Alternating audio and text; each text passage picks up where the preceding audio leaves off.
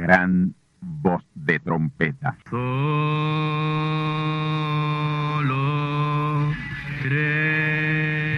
Saludos amigos y hermanos radioyentes. Están ustedes en sintonía con la audición radial Gran Voz de Trompeta, con el mensaje final de Dios al mundo, a la iglesia y a su pueblo escogido.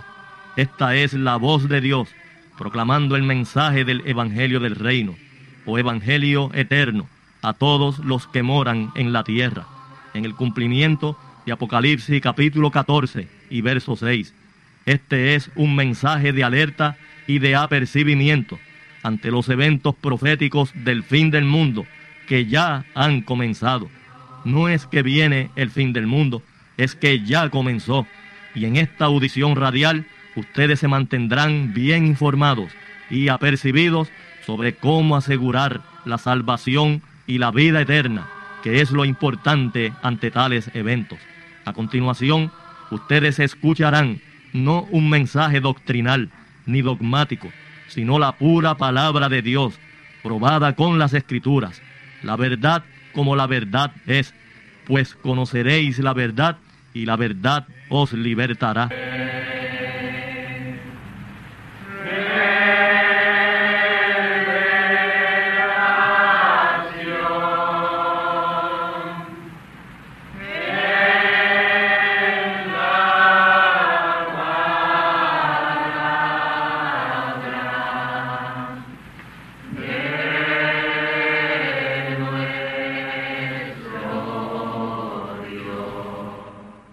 A continuación, ustedes escucharán parte de la biografía del gran profeta mensajero William Marion Branham, la cual esperamos les ayude a conocer mejor la trayectoria física y espiritual de tan vindicado y ungido siervo del Altísimo Señor, a quien Dios acompañó de manera sobrenatural desde el mismo día de su nacimiento.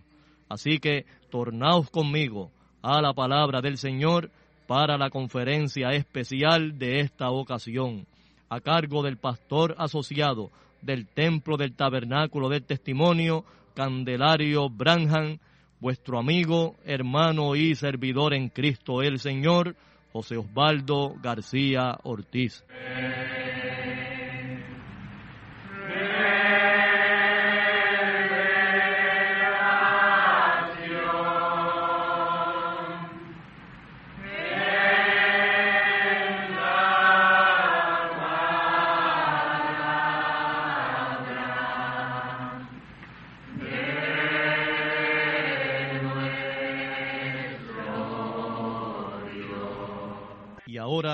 Segunda parte. Escuchemos. El profeta le dice, usted como ciudadano americano tiene derecho a pensar como usted quiera. Y el hombre le contó este testimonio. Ahora, aunque yo no creo en Dios, yo no creo en la existencia de Dios, déjeme decirle esto. Yo una, yo una vez oí de un individuo que vino aquí y tuvo una reunión en Campbellsville allá arriba. Él dio una campaña al aire libre. Yo olvidé su nombre, sé que es de Indiana. Y el profeta, haciéndose nuevo, ¿verdad? Le pregunta, ¿y qué sucedió con él? Pues mire, había una anciana allá arriba, en la colina, muriendo de cáncer. La habían llevado a Louisville, Kentucky, ¿verdad? Y los médicos la desahuciaron no había sanidad para ella. Le dijeron que iba a morir. Un día mi esposa y yo fuimos a verla para ayudarle a cambiar su cama y casi no se podía mover. Había que alar la frisa de la cama para poder cambiarla, porque apenas se podía levantar.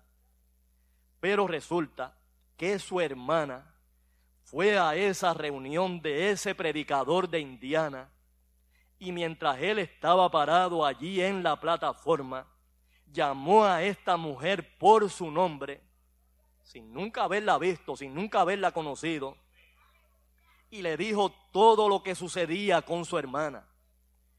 Y esa mujer, antes de ir a la reunión, había echado un pañuelo en su cartera. antes de salir de su casa. Y él le dijo a ella, sin ver el pañuelo, usted tomó un pañuelo y lo puso en su cartera antes de salir. Y usted vive a 20 millas de aquí. Y vino por su hermana que está sufriendo de cáncer. Y dijo el nombre de ella y el nombre de la hermana. Amén. Y le dijo a esta mujer, tome ese pañuelo y vaya y colóquelo sobre su hermana y será sanada de su cáncer. La mujer vino esa noche donde su hermana e hizo lo que este hombre le dijo. Y yo, acá en mi casa esa noche, escuché el grito más impresionante que yo haya escuchado en mi vida. Yo le dije a mi esposa, eso fue que se murió la anciana allá arriba en la colina. Como era tan tarde en la noche, yo le dije, mejor vamos a esperar a que amanezca y vamos temprano en la mañana y la sacamos en el carro para llevarla a la funeraria. Eso era lo que el hombre pensaba, que había muerto. Al otro día subimos bien temprano a la colina y sabe usted lo que sucedió. El profeta haciéndose el que no sabía nada. Le dice, no señor, ¿qué pasó? La señora estaba sentada en la mesa comiéndose un pay de manzanas y tomando café con su esposo, completamente sana. El cáncer había desaparecido. Oh, gloria a Dios. Y el profeta le pregunta, ¿de verdad? ¿Y usted cree eso? Y el hombre le dice, pues venga conmigo que yo se lo voy a probar. Hermano, está hablando un ateo, uno que no cree en Dios, confesando un testimonio de sanidad. Y oigan esto, hermano. Y el hombre le dice al profeta, lo que más me intriga a mí es cómo ese hombre podía saber todo sobre esas mujeres si él nunca había venido por aquí. ¿Y cómo podía saber que ella tenía ese pañuelo en su cartera? El profeta ahí le pidió una manzana, estaban allí al lado de un árbol de manzana, y el profeta le pidió una manzana a este hombre y el hombre se la dio y comenzó a comérsela. Y le dijo, está bien buena, ¿sabes? Y el hombre le dijo, yo fui el que la sembré, yo fui, yo fui el que sembré ese árbol hace unos 40 años atrás. Y como ya era el tiempo del otoño, que ustedes saben que las hojas comienzan a secarse y a caerse, ahí el profeta le dice, todavía no ha empezado el invierno, pero mire usted cómo estas hojas han comenzado a caerse. ¿Sabe usted por qué? Es porque la savia baja del árbol a las raíces para que en el invierno no se congele. Amén. Y el árbol se muera. Luego que pasa el invierno, la savia sube otra vez y el árbol eh, florece nuevamente y sigue dando frutos. Y el hombre le pregunta, ¿y qué tiene que ver eso con lo que estamos hablando? El profeta le dice, es que yo estoy admirando lo que Dios hace. Es Dios el que da esas manzanas para que nosotros disfrutemos de ellas. Y es el que da esas hojas para que nos den sombra. Y el hombre le dice, no, no, eso lo hace la misma naturaleza. Eso, lo es, eso es solamente la naturaleza.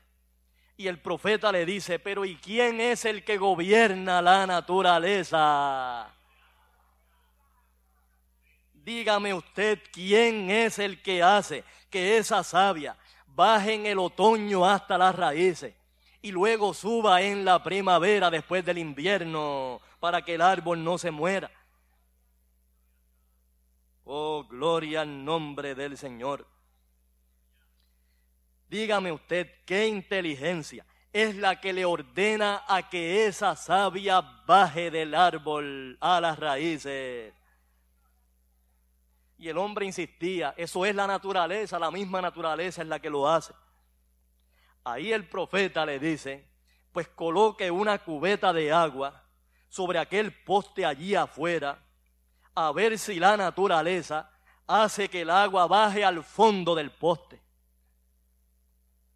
Y luego la vuelva a subir otra vez. El hombre se quedó pensando y le dice al profeta, bueno, algo habrá. Y el profeta le dice, piense en eso mientras vamos de cacería. Y cuando yo regrese de cazar, si usted me dice qué inteligencia es la que lleva esa savia a las raíces en el otoño y después del invierno la hace subir, y yo le diré a usted que esa misma inteligencia fue la que me dijo todo sobre esas damas. El hombre abrió los ojos bien grandes y le dice, no me diga que es usted. ¿Es usted ese predicador de Indiana? Y el profeta le dice, si yo le digo mi nombre, lo reconocería. Sí, sí. Yo soy el hermano Branham. Aleluya. ¿Saben una cosa, mis amados hermanos? El mismo profeta mensajero Branham guió a este hombre a Cristo. Aceptó al Señor como su Salvador. Y luego de un año aproximado de su conversión, murió con sus manos levantadas alabando a Dios toda una vida negando la existencia de Dios, pero Dios sabía cómo ganarlo para su reino mediante un testimonio de sanidad. Aleluya. Oh, gloria al Señor. Por eso yo les he dicho tantas veces a ustedes, mis hermanos, por el hecho de que una persona sea atea o agnóstica o no crea en la existencia de Dios, no podemos descartarla, mis hermanos que pueda abrir los ojos como pasó con este caballero, como pasó con aquel hermano de allá de Milltown, Indiana, William Hall. ¿Lo recuerda, hermano? Lo traímos ya el relato en esta serie. Tampoco creía en, la, en el Evangelio. Y sin embargo, el día que el profeta predicó allí en aquel lugar, al final del servicio, ese mismo hombre estaba de rodillas postrado frente al altar, clamando a Dios por misericordia. Aleluya. Y luego fue el pastor de esa iglesia. Dios es Dios. Su palabra es su palabra. Y la palabra ablanda el corazón más duro.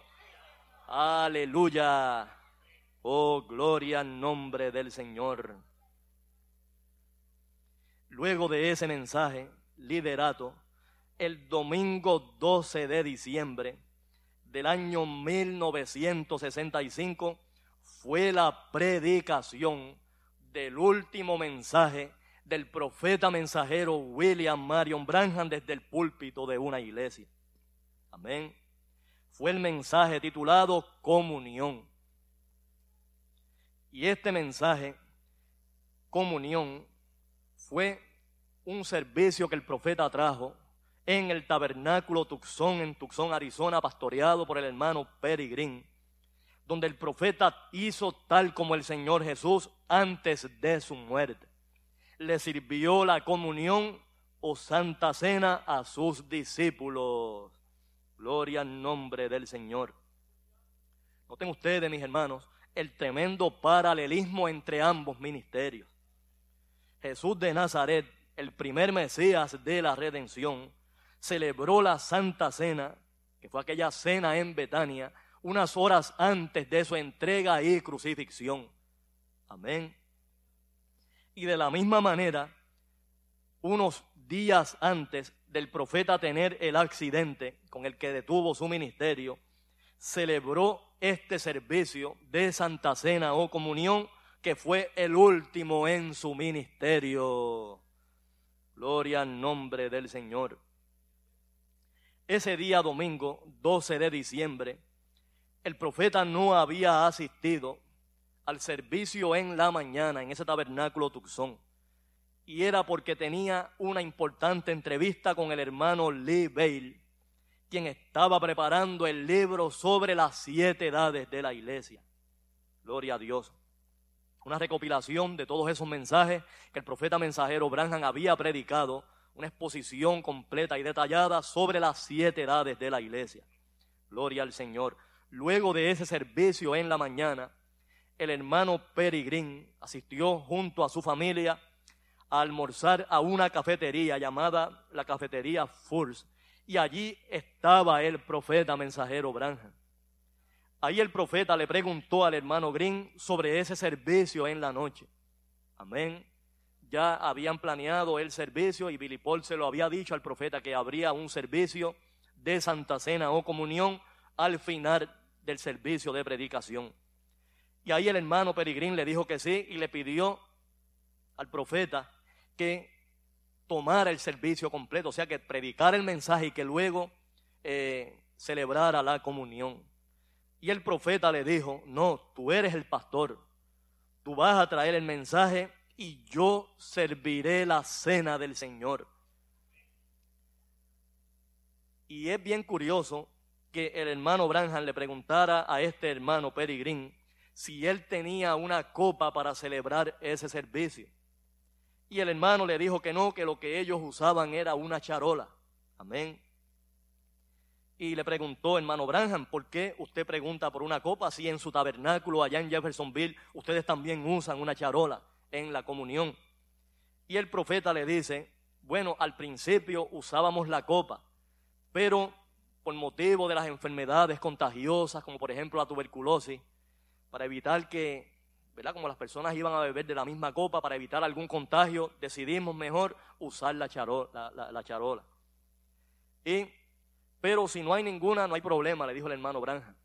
Luego el hermano Peregrín, amén, se lamentó de no haber conseguido una copa, porque esa era la última cena. Tipo de aquella última cena que sirvió el Señor a sus discípulos, donde le dio el vino en una copa.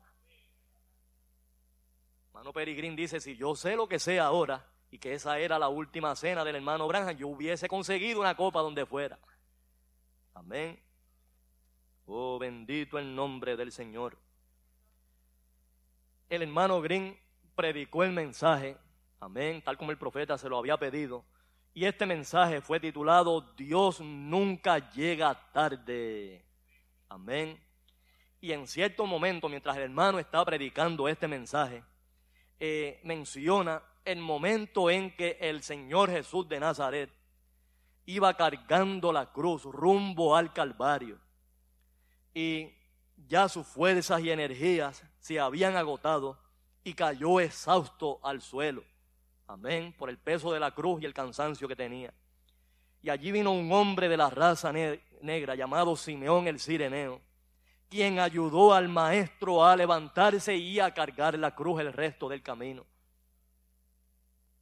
Y el hermano Green dice en el mensaje, cuando Simeón tomó al Señor en sus brazos, ese era un hombre cargando a Dios. Emmanuel en sus brazos. Y ahí el hermano Branham, cuando el hermano Green dijo esto, el hermano Branham estaba sentado a la parte de atrás de la plataforma se sacó un amén bien duro. El hermano Green allí de momento no entendió el, por qué el profeta había reaccionado de esa manera ante este comentario suyo, pero luego de su partida, el hijo mayor del profeta, Billy Paul, le enseñó al hermano Green unas notas que ya el profeta tenía preparadas para un mensaje que habría de predicar cuando regresara a Jeffersonville, Indiana. Ese mensaje sería predicado el domingo 26 de diciembre en el tabernáculo Branham en Jeffersonville, Indiana. Y el tema de ese mensaje sería, un niño nos es nacido, un hijo nos es dado. Tema que está basado en la profecía de Isaías capítulo 9 y verso 6, donde hace una referencia directa al Señor Jesús. Amén. Y entre las notas, entre los apuntes para ese mensaje, estaban esas mismas palabras que el hermano Green había mencionado en su mensaje. Amén. Un hombre cargando a Emmanuel, Dios en sus brazos. El hermano Green nunca supo si esas notas el profeta las había hecho antes del hermano Green predicar ese mensaje. Y por eso su amén tan tremendo cuando él dijo esas palabras. Amén. Oh, gloria al Señor. Luego del hermano Green predicar este mensaje, el profeta tomó su parte y antes de servir la cena, trajo una breve explicación sobre lo que es y lo que representa la verdadera Santa Cena, la comunión. El profeta hacía mucho énfasis en este sermón sobre la importancia y lo sagrado de tomar la Santa Cena con mucha reverencia. Y él citaba mucho, amén, las palabras del apóstol Pablo en Primera de Corintios capítulo 11 y verso 27, donde dice que cualquiera que comiere de este pan o bebiere de esta copa del Señor indignamente, será culpado del cuerpo y de la sangre del Señor. Amén. O sea que era algo bien sagrado, por eso había que tomarlo con mucha reverencia. Oh, bendito el nombre del Señor. Por eso dice el profeta en este mensaje, en otras palabras, no tome la cena del Señor como una forma o rito, como lo hacían los judíos con su sacrificio.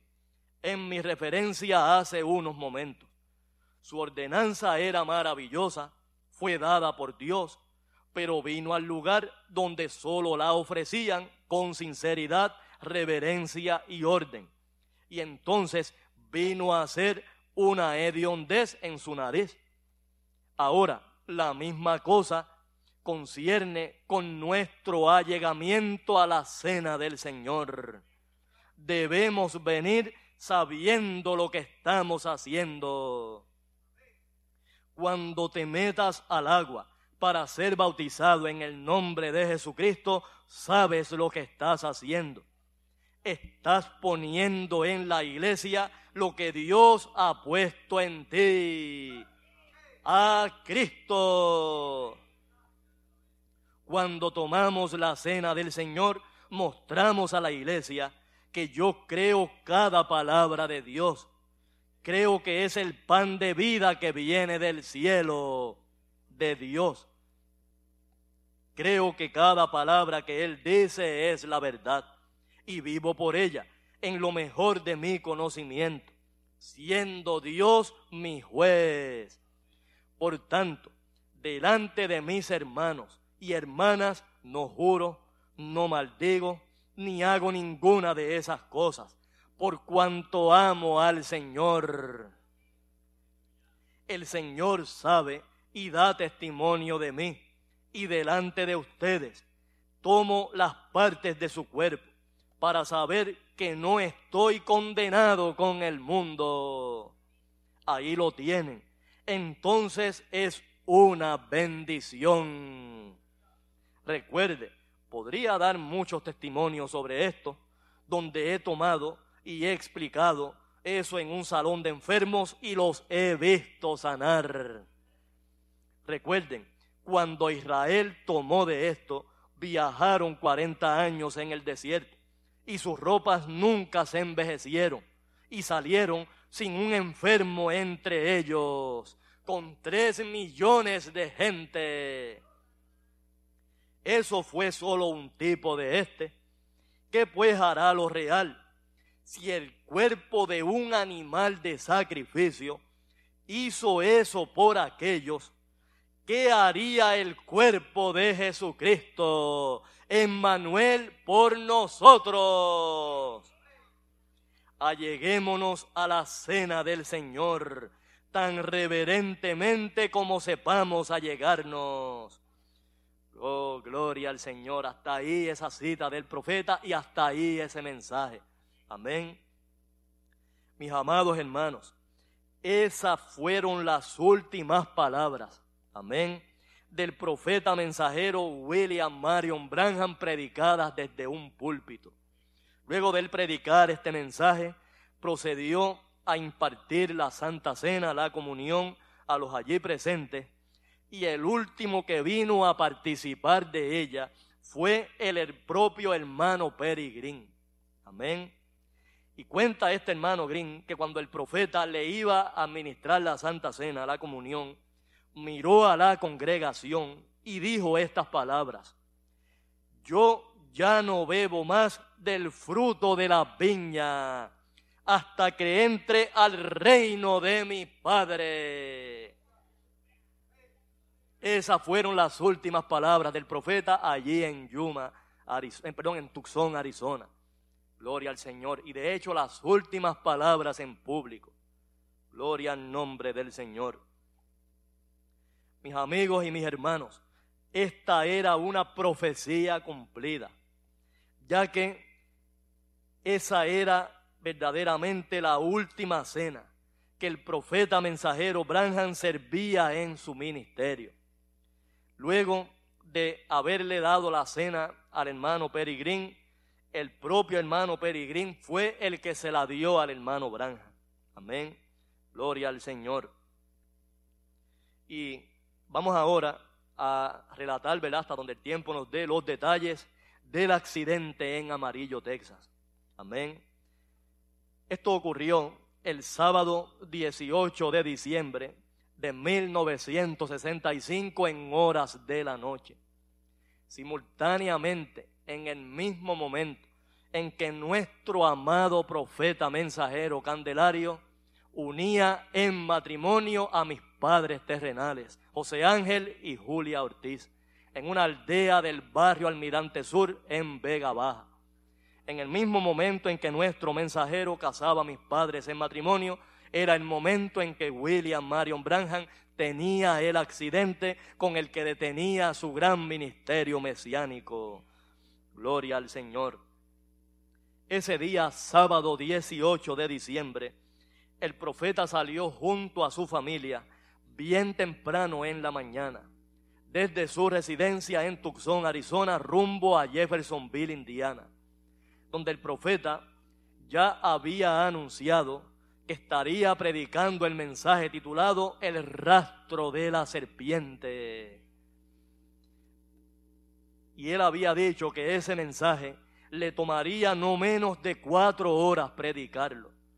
Y él se proponía traer en ese mensaje un completo recuento del rastro de la simiente de la serpiente, desde su incursión en el huerto del Edén hasta los días finales. Amén. Y como él había hecho un compromiso con Dios y con su pueblo, que toda nueva revelación primero la daría en el tabernáculo, en Jeffersonville, Indiana, a eso se debía este viaje ya para fines del mes de diciembre. Amén. Ya el profeta mensajero Branham había planeado con el hermano Peregrin que el próximo año 1966 iba a comprar un auto nuevo, un auto de ese año, y le iba a vender su camioneta, que era una Ford Station Wagon del año 1964 y que estaba en perfectas condiciones. Tenía 55 mil millas corridas, pero estaba muy bien cuidada. El hermano Branham le había dicho al hermano Green, luego de este llevarla a donde el hermano Welch Evan para que le hiciera algunos arreglos menores, ¿verdad? Leve, algunos eh, raspazos que tenía. Y el hermano Branham le dice, hermano Green, vas a obtener un carro maravilloso. Y el hermano Green estaba muy entusiasmado en poder obtener y conducir el auto que había conducido el ungido de Dios. Pero la cosa es que ese fue el auto del accidente. Amén. Como dije, salieron bien temprano en la mañana y la primera parada la hicieron en el restaurante Hanks en Benson, Arizona. Allí desayunaron. En esa camioneta Ford viajaba el profeta su esposa Meda, su hija Sara y su hijo menor José. Rebeca se había quedado en Arizona. En el otro auto venía su hijo Billy Paul, su esposa Lois y sus dos hijos pequeños. A eso del mediodía se detuvieron a almorzar en Álamo Gordo, Nuevo México.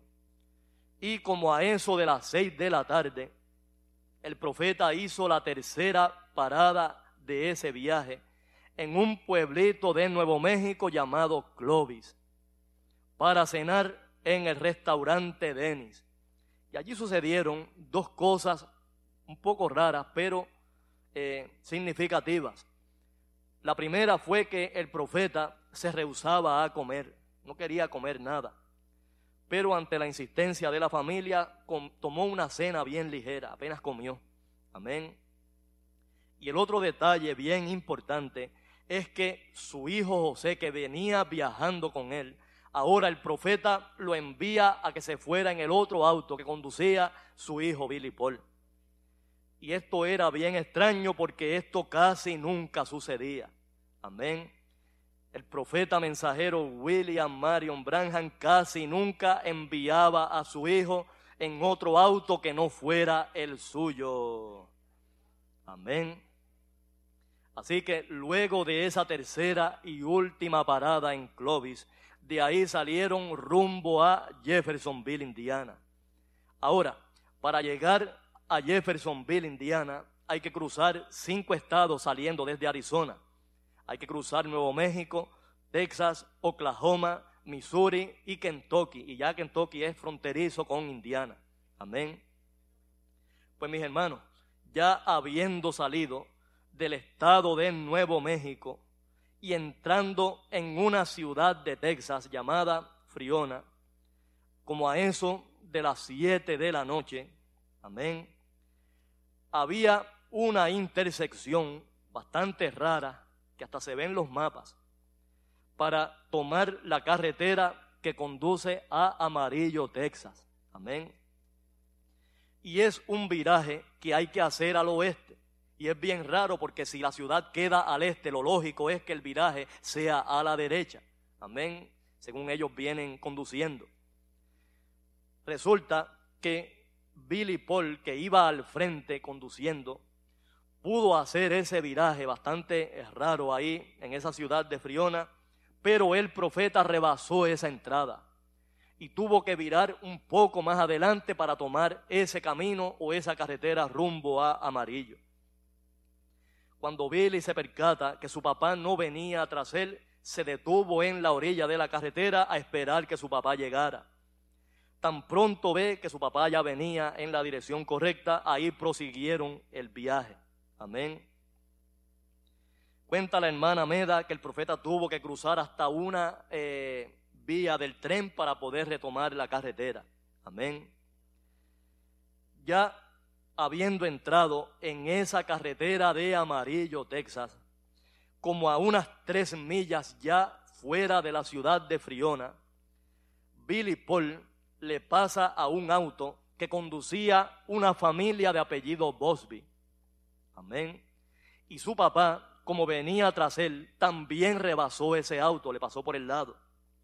Y es ahí cuando viene en dirección contraria un automóvil, un Chevrolet del año 1959, con uno de los focos del frente, amén, el foco izquierdo fundido. Cuando Billy lo ve acercándose, él pensaba de primera intención que era una motocicleta. Pero cuando lo ve más cerca de él, notó que era un automóvil que tenía el foco izquierdo fundido y el derecho ya estaba en el medio del carril, o sea que estaba invadiendo completamente su carril. Ahí Billy tuvo que tirarse a la, a la orilla de la carretera a toda velocidad. Y luego de hacer eso, escuchó una fuerte detonación Amén. Producida por el golpe del auto. El auto golpeó al carro que venía detrás. Inmediatamente su esposa Loy, la esposa de Billy Paul, le dice, ese es tu papá. Y enseguida Billy le dice, no, ese debe ser el auto que rebasamos. Porque habían rebasado un auto, pero lo que Billy no sabía era que su papá también había rebasado ese otro auto. Así que el golpe fue al carro, a la camioneta que venía conduciendo el hermano Branham. Billy se detuvo, en la carretera, hizo un viraje y cuando sus focos delanteros de su auto enfocaron a la escena del accidente, se percató que era efectivamente la camioneta que conducía su papá. Estaba destrozada en la orilla de la carretera. Amén. Oh, bendito el nombre del Señor. Billy se estacionó al otro lado, cerró el auto y le dijo a los niños que venían en su auto, sus dos niños y, y su hermano José, que se mantuvieran allí. Y ahí él salió a toda presa con su esposa para socorrer al profeta. Oh hermanos, de la manera en que Billy Paul describe esa escena del accidente, amén, es algo bien conmovedor. El profeta estaba tan magullado, tan atrapillado en ese vehículo, que se había salido a través del cristal del frente y estaba sobre el bonete del auto. Una pierna estaba y el brazo izquierdo estaba tan, eh, tan metido, ¿verdad?, eh, contra la puerta del auto, que era prácticamente imposible moverlo. Amén. La hermana Branham, la, eh, la esposa del profeta, estaba debajo de lo que llaman el dash, ¿verdad? La parte del frente del automóvil, en la parte de abajo. Y Sara había eh, quedado entre el asiento de eh, su mamá y el asiento de ella, así acostada en el piso. Ahí el, eh, Billy Paul le dice al profeta, papá, di la palabra, tú puedes salir de ahí. Amén. Y el profeta mensajero Branham con mucha dificultad, apenas casi sin poder mover sus labios, le dijo que no podía hacerlo. Amén. Y movía su cabeza diciendo que no, que no podía. Lois, la esposa de Billy Paul, se había movido para asistir a Meda y ella tenía algún conocimiento, ¿verdad?, sobre primeros auxilios y cuando tocó el pulso de Meda notó que no tenía pulso. Y ahí se sacó un grito y le dice a Billy, mamá está muerta. Amén. Y ahí Billy le dice al profeta, papá, mamá está muerta. Y mis amigos y mis hermanos, el profeta mensajero William Marion Branham, casi sin poder moverse, extendió su mano para tocar, ¿verdad?, donde estaba su compañera y dijo estas palabras. Señor, no dejes que mamá muera. Acompáñanos en esta hora un mensaje de diez palabras. ¿Y saben qué sucedió? La hermana Veda volvió a la vida. Había muerto en el accidente y fue traída a la vida. Oh, bendito el nombre del Señor. Mis amados hermanos, en ese accidente el profeta mensajero Branham quedó literalmente molido. Amén. Cuando fue llevado al hospital, luego de que lo sacaron de ahí de los escombros, y fue llevado al hospital, tenía fracturas donde quiera, mis hermanos. Amén. Literalmente molido. Y ahí quedaba cumplida la profecía que le cité en Isaías capítulo 53, en el verso 5, donde dice, molido por nuestros pecados. Sepan que esta escritura no se cumplió en el ministerio del Señor Jesús, porque como ya hemos visto en la palabra, cuando fueron a quebrar uno de los huesos del Señor allí en la cruz del Calvario, no lo hicieron. Ahí lo revela San Juan capítulo 19. Ya el Señor había muerto y por eso no le quebraron sus huesos. Y es que en Jesús tenía que cumplirse la profecía del Salmo, amén, del Salmo número 34 y verso 20 donde dice, Él guarda todos sus huesos ni uno de ellos será quebrantado. Así que hermanos, si ya del Señor Jesús la profecía decía que ni un solo hueso sería quebrantado de él, pues eso demolido por nuestros pecados no aplica al Señor Jesús. Todo lo que antecede en ese capítulo 53 sí aplica al Señor, varón de dolores, no había en él parecer ni hermosura, experimentado en quebranto, todo eso sí aplicó al Señor, pero esta parte de que fue molido por nuestros pecados, eso quien lo cumplió fue William Marion Branham. Oh, gloria al nombre del Señor. William Marion Branham quedó literalmente molido tras ese accidente. Oh, bendito el nombre del Señor. Oh, mis amados hermanos, para poder sacar al profeta de esa escena del accidente. Demoró unos 45 minutos. en lo que podían separar o cortar el carro o la camioneta que él venía conduciendo. Amén. A pesar de los intentos de la policía y del personal de rescate de impedirle a Billy Paul que entrara al auto, amén, él se metió como pudo para tratar de liberar la pierna izquierda del guía, que era lo más pillado que estaba tras el accidente. Con mucha dificultad, Billy Paul la pudo desenredar y tuvo que empujarse con sus pies mientras sacaba el cuerpo tan mal herido de su papá fuera del auto. Amén. Lo llevaron primeramente al hospital más cercano, amén, allí en Friona, pero por su gravedad lo trasladaron al hospital en Amarillo, Texas. Aunque Sara y Meda no estaban tan graves como él, también las llevaron a Amarillo, Texas. La noticia del accidente corrió como pólvora y el hermano Peregrín tenía en su casa en Tucson, Arizona, esa noche la visita de la otra hija del profeta Rebeca y de su novio en ese entonces Jorge Smith. Amén. Cuando la noticia llegó por teléfono, tanto eh, Jorge como Rebeca se acababan de ir de la casa. Y ahí el hermano Green tomó un avión que volara primero a Phoenix y luego de Phoenix para ir a Texas. Amén. Como no habían vuelos comerciales, amén. Era ya la época navideña donde los vuelos son bien escasos, ¿verdad? O sea, conseguir vuelos en ese tiempo es bien difícil. El hermano tuvo que alquilar un avión privado. Amén.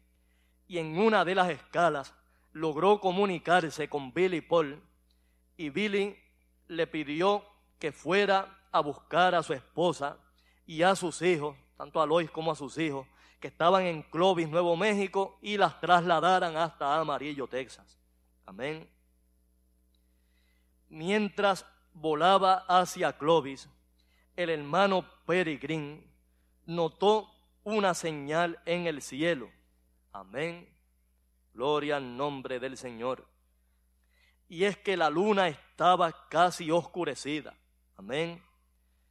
Y la única parte que estaba iluminada era en la parte de abajo y parecía como si fuera una gota de lágrima cayendo de la luna. Ustedes saben que la luna representa a la iglesia. Amén. Y acababa de tener un fatal accidente el mensajero que era la piedra de corona de las siete edades de la iglesia gentil el profeta mensajero William Marion Branham. Cuando el hermano Green ve esta señal en el cielo, le preguntó al piloto que conducía ese avión si había visto algo antes parecido. Y el hombre le dijo que esa era una señal de la venida del Señor. Amén. Y realmente no era una señal de la venida del Señor, sino que ahí terminaba el cumplimiento de la venida del Señor. Con esas últimas palabras, con ese mensaje de diez palabras, para resucitar a su esposa y compañera Meda muerta en el accidente, el profeta mensajero William Marion Branham detenía su ministerio. Y ahí eran acortados los mil doscientos y sesenta días que quedaban en la semana 70 de Daniel a la muerte del Señor Jesús. Según lo había revelado el propio Jesús en Mateo capítulo 24 y verso 22. Dice ahí que si aquellos días no fueren acortados, ninguna carne sería salva. Amén. Así que al llegar a Clovis, Nuevo México, el hermano Green para recoger la familia de Billy Paul, amén, sucedió algo el piloto del avión que lo había traído estaba tan conmovido por la señal que acababa de ver en el cielo que no quiso seguir el viaje hacia Amarillo, Texas. Amén. Y ahora el problema era cómo el hermano Green iba a continuar el viaje para llegar hasta Amarillo si no había más aviones. Lo único que había disponible era un auto de alquiler de la compañía National que lo tenían allí esperando para que al otro día personal de la compañía lo recogiera. Como el carro tenía las llaves pegadas, el hermano Green se lo llevó sin permiso de nadie, pero por motivo de la emergencia, ¿verdad?, que sufría la familia del profeta, se llevó el auto y lo devolvió allá en amarillo. Amén. Al llegar a la sala de espera, eran ya como las 8 de la mañana del siguiente día, domingo 19 de diciembre. Amén. Y allí el hermano Green se encontró a Billy Paul completamente demacrado y afligido por el accidente que había tenido su papá. Se notaba que no había podido dormir toda la noche y ahí el hermano Green lo condujo a un sofá allí en la sala de espera del hospital y allí Billy Paul se quedó dormido completamente. Amén. Ahí vino una enfermera y le notificó al hermano Green que al hermano Branham lo habían operado, una operación de emergencia y que estaba en la sala de cuidado intensivo. Y lo invitó a verlo si lo quería ver por unos minutos. Amén. En la misma sala de intensivo estaba la hermana Meda y fue la primera que él vio. Su cara estaba toda hinchada por los golpes del accidente y no se parecía a ella. Estaba irreconocible. Amén. A Sara no la llegó a ver porque la tenían en un cuarto aparte en el hospital. Amén.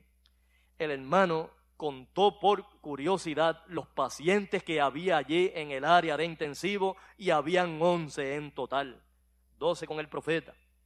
¿Y saben qué, mis hermanos? En esos días que estuvo el profeta mensajero Branham recluido allí en esa sala de intensivo, todos esos once pacientes, amén, estaban eh, padeciendo de enfermedades crónicas o graves, algunos de ellos al borde de la muerte, todos fueron sanados y dados de alta esa misma semana. Inclusive un paciente que había sufrido varios infartos en una misma noche. Oh, mis amados hermanos, todavía en aquel profeta, en aquel cuerpo tan malherido, todavía en aquel cuerpo tan magullado, en aquel cuerpo molido por nuestros pecados, todavía quedaba de la divina presencia de Dios y el poder sanador, el poder de liberación, obrando aún en los últimos instantes de su vida. Gloria al nombre del Señor, con el resto de los detalles de eh, este momento ya final en la vida de este gran profeta de Dios. Estaremos continuando en la próxima conferencia. Así que sean todos bendecidos del Altísimo y valiente Señor. Amén. Gloria a Dios. Hasta aquí hemos llegado, mis amados hermanos, por el momento. Mañana, domingo en la mañana, estaremos concluyendo este resumen de la vida y ministerio del gran profeta mensajero William Marion Branham. Será la conferencia número 21 del resumen. Y si contamos las 154 conferencias que trajimos anteriormente, trayendo en más detalles la vida y ministerio de este gran profeta, serían 175 conferencias en total dedicadas a la vida y ministerio de este gran profeta del Altísimo. Oh, gloria al nombre del Señor. No creo que nadie, ningún seguidor, ningún ministro dentro del mensaje del profeta se ha dado a la tarea de traer una biografía tan completa, tan detallada y sobre todo dando a conocer quién fue verdaderamente William Marion Branham que fue lo que se cumplió en su ministerio, la segunda venida de Cristo. Gloria al nombre del Señor. Bendecido, mis amados hermanos, y nos vemos mañana, domingo en la mañana, con el favor de Dios. Puestos en pie, mis amados hermanos. Pido al hermanito Francisco que pase por aquí para concluir el servicio de hoy. Gloria al nombre del Señor. Gracias a Dios por su palabra, mis hermanos Y gracias a Dios por esta biografía, ¿verdad? Porque qué mucho hemos aprendido, mis hermanos, qué muchos detalles hemos conocido de la vida y ministerio de este gran profeta del Altísimo y de la manera tan poderosa en que Dios lo ungió, que Dios lo acompañó. Amén. Desde el mismo día de su nacimiento. Gloria al Señor. Así que damos gracias a Dios por habernos concedido todo este tiempo para traer en detalle todos estos eventos sobrenaturales en la vida y ministerio de este gran profeta del Señor. Gracias, Señor. Bendecido, mis amados hermanos.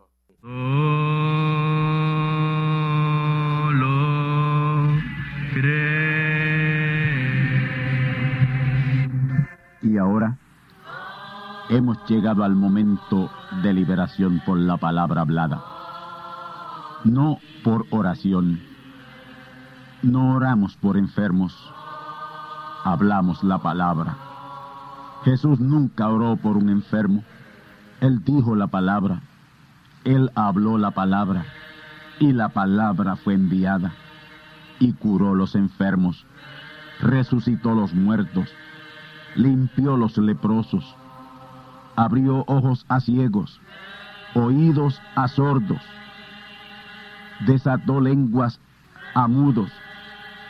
Y la buena noticia hoy es que Él es el mismo, antier, ayer y hoy.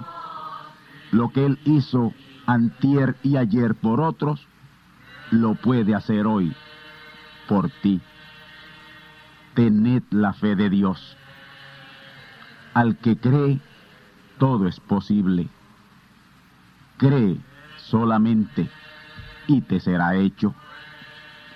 Enfermedad maligna, enfermedades producidas por demonios, virus, bacterias y gérmenes, os echo fuera y os maldigo con maldición de muerte y proclamo liberación sobre todo oprimido del diablo, que llene los requisitos para ser liberado. Enfermedad te declaro fuera de existencia y pido la sanidad de los enfermos y la liberación de los oprimidos en el nombre del Hijo de Abraham, el Todopoderoso Señor. Amén. Amén. La palabra ha sido dicha, la palabra ha sido hablada y tú estás liberado. Da gracias a Dios por tu liberación y ve y cuéntale a otros lo que Dios ha hecho por ti.